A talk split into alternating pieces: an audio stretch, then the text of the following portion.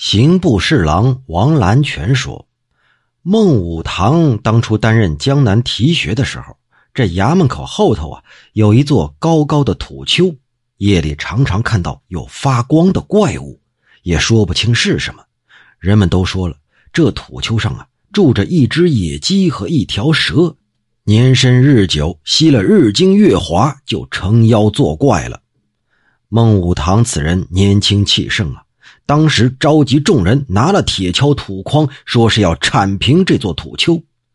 大伙站在那儿是犹豫啊，不肯动手。这孟武堂就火上来了，喝令大家是赶紧动手啊！